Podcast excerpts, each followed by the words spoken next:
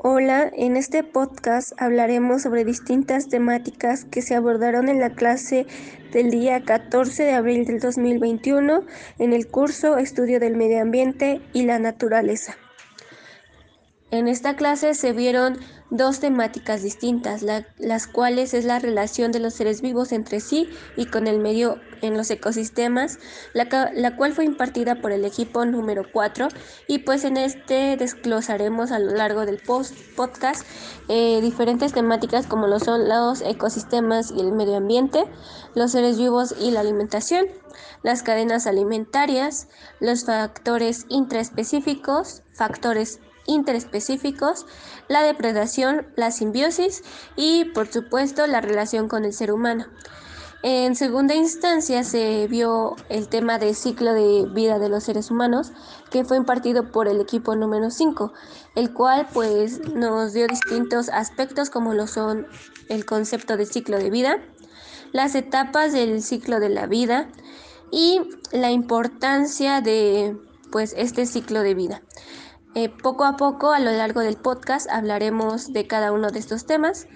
Y pues bueno, comenzaremos con el tema de la relación de los seres vivos entre sí y con el medio en los ecosistemas.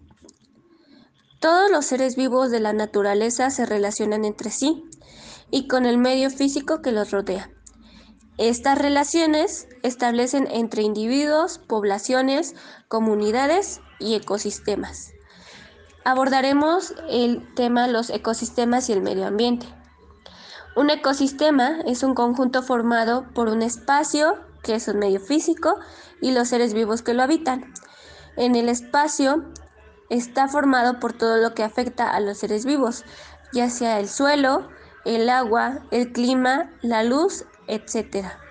Los seres vivos son el conjunto de la flora, ya sea plantas, y de la fauna, que son los animales. Además, hay hongos, bacterias, algas, etc. El medio físico y los seres vivos están relacionados. Las características de un lugar facilitan la vida de unos determinados animales o plantas. Los animales y las plantas pueden modificar el medio físico. Las raíces erosionan en el suelo. Los seres vivos y la alimentación. Los seres vivos pueden clasificarse de acuerdo a la forma de conseguir su alimento. Estos pueden ser productores, consumidores primarios, consumidores secundarios y descomponedores. En la clasificación de los productores se encuentran aquellos que fabrican su propio alimento con ayuda de la luz, realizan la fotosíntesis. Estos pueden ser las plantas y las algas. En la clasificación de los consumidores primarios encontramos que se alimentan de los productores y también se alimentan de plantas y son herbívoros. Los consumidores secundarios se alimentan de los consumidores primarios y estos se consideran depredadores. Y por último, la clasificación de los descomponedores, los cuales se alimentan de los restos de los otros seres vivos, heces y cadáveres.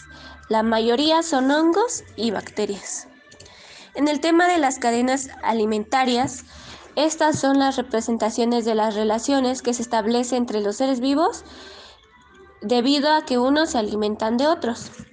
En un ejemplo claro tenemos que la hierba, que es un productor, sirve de alimento a un consumidor primario, que es el conejo, y este a su vez sirve de alimento a un consumidor secundario, que es el águila. Dentro de los ecosistemas existen dos tipos de factores, los interespecíficos y los factores intraespecíficos. En los factores interespecíficos eh, se refiere a que es cuando existen influencias entre poblaciones, es decir, relaciones entre seres vivos de distintas especies. Eh, estas relaciones pueden afectar positivo o negativamente el crecimiento de esta población. En ellos se encuentra el parasitismo, que se da cuando un ser vivo, es decir, un parásito, se beneficia de otro, que se llama hospedador, perjudicándole. Eh, también se encuentra el mutualismo, que es donde los seres vivos se relacionan y se benefician mutuamente, y el comensalismo, que es cuando dos seres vivos eh, pues viven juntos y uno sale beneficiado, pero el otro eh, no obtiene ni ventajas ni beneficios. En los factores intraespecíficos eh, se refiere a que son las relaciones entre seres vivos de la misma especie. Podemos distinguir las agrupaciones y las sociedades. En las agrupaciones se reúnen numerosos individuos para defenderse de los depredadores, para, reproducir, para reproducirse, y en las sociedades eh, son grupos organizados con individuos de varios tipos que se especializan en realizar ciertas tareas.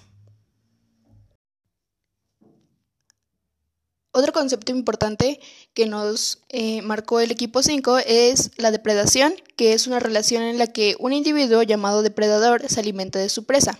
Un claro ejemplo son los leones que cazan ñus para sobrevivir. Otro concepto que también nos puntualizaron es la simbiosis, que es la asociación entre los dos seres vivos que se concreta como que es fuerte y se forma un nuevo organismo. Es el caso de los líquenes, que son la unión de un alga y un hongo, y estas dos especies salen beneficiadas. Abordaremos el tema de la relación con el ser humano. El hombre es sin duda parte integral de la naturaleza. Por tanto, es necesario reconocer al hombre con una función dual como manipulador y habitante de los ecosistemas. Los cambios en las cadenas alimenticias no se deben solamente a, la domesticación, sino también al hecho de que el hombre emigra con sus animales y sus plantas. La transformación más radical del medio ecosistémico del bioma fue obra de las culturas neolíticas. A continuación, se abordará el tema del ciclo de la vida, que fue expuesto por el equipo número 5. Comenzaremos con su concepto.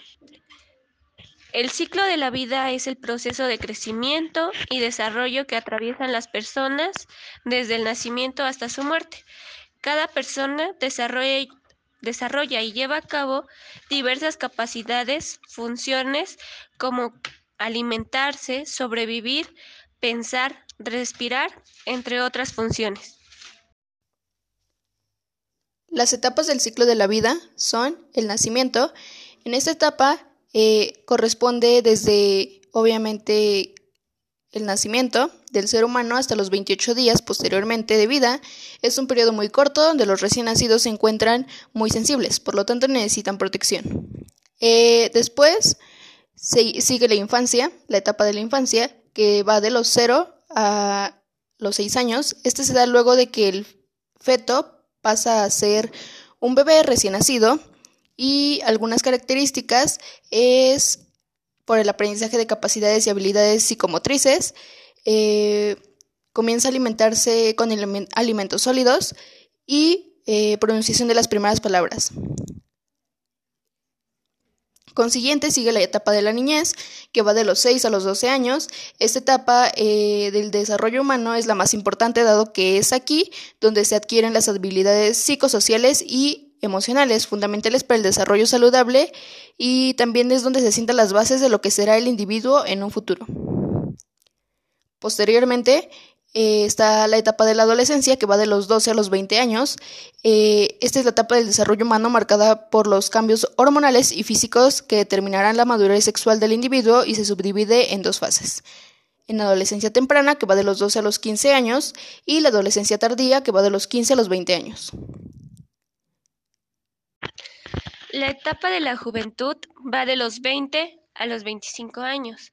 Se comienza con las primeras interacciones sociales adultas. Aunque el individuo carece aún de madurez emocional, puede culminar el proceso de desarrollo físico y además comienza a experimentar el mundo con una visión más clara de sí mismo y de lo que desea para el futuro. En muchos casos, en e, esta es la etapa de la emancipación, ya que el individuo comienza a generar sus propios ingresos y sentar las bases de su vida adulta. En la etapa de la adultez, que va de los 25 a los 60 años, es considerada la más larga del desarrollo humano e implica diversos cambios físicos, emocionales y psicológicos según la edad y la fase de cada persona. Se desarrollarán eventos aún más importantes. El individuo buscará la independencia total de su grupo familiar, por lo tanto, necesitará un empleo con el cual sustentarse. Al igual, en esta etapa el individuo puede buscar una pareja con la cual tener hijos y dejar su descendencia. Aunque no todas las personas quieren tener hijos, también muchos suelen continuar con sus estudios para ser mejores profesionales y obtener mejores empleos.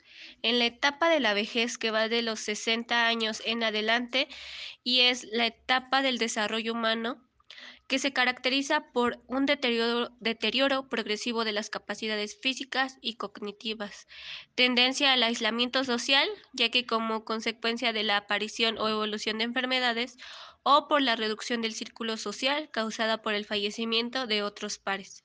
La aceleración del proceso de envejecimiento, la piel pierde su elasticidad, las arrugas se profundizan, el cabello comienza a caerse, entre otros y también hay una disminución de la visión y audición. En la última etapa, que es la muerte, se puede producir a causa de la enfermedad o por la edad. Es la etapa final de la vida, es decir, el ser humano deja de existir, aunque en esta etapa no solo se da durante la vejez, sino que se puede dar en cualquier etapa de la vida, ya sea la, ya sea la adultez, la juventud, la adolescencia, la niñez, la infancia. Es importante conocer el ciclo de la vida para comprender cuáles son las etapas de este y estar más conscientes de lo que se desarrolla en cada una de estas. Asimismo, saber en qué fase del ciclo nos encontramos y entender mejor el ciclo de la misma. Es recomendable que desde temprana edad se les explique al ser humano acerca de este ciclo para que vaya aceptando mediante su crecimiento que todo lo que nace en algún momento tiene que morir. Gracias por escucharnos. Este fue el podcast del equipo 6 del primero 1 de licenciatura en educación primaria de la Escuela Normal número 1 de Toluca. En el curso de estudio del medio ambiente y la naturaleza.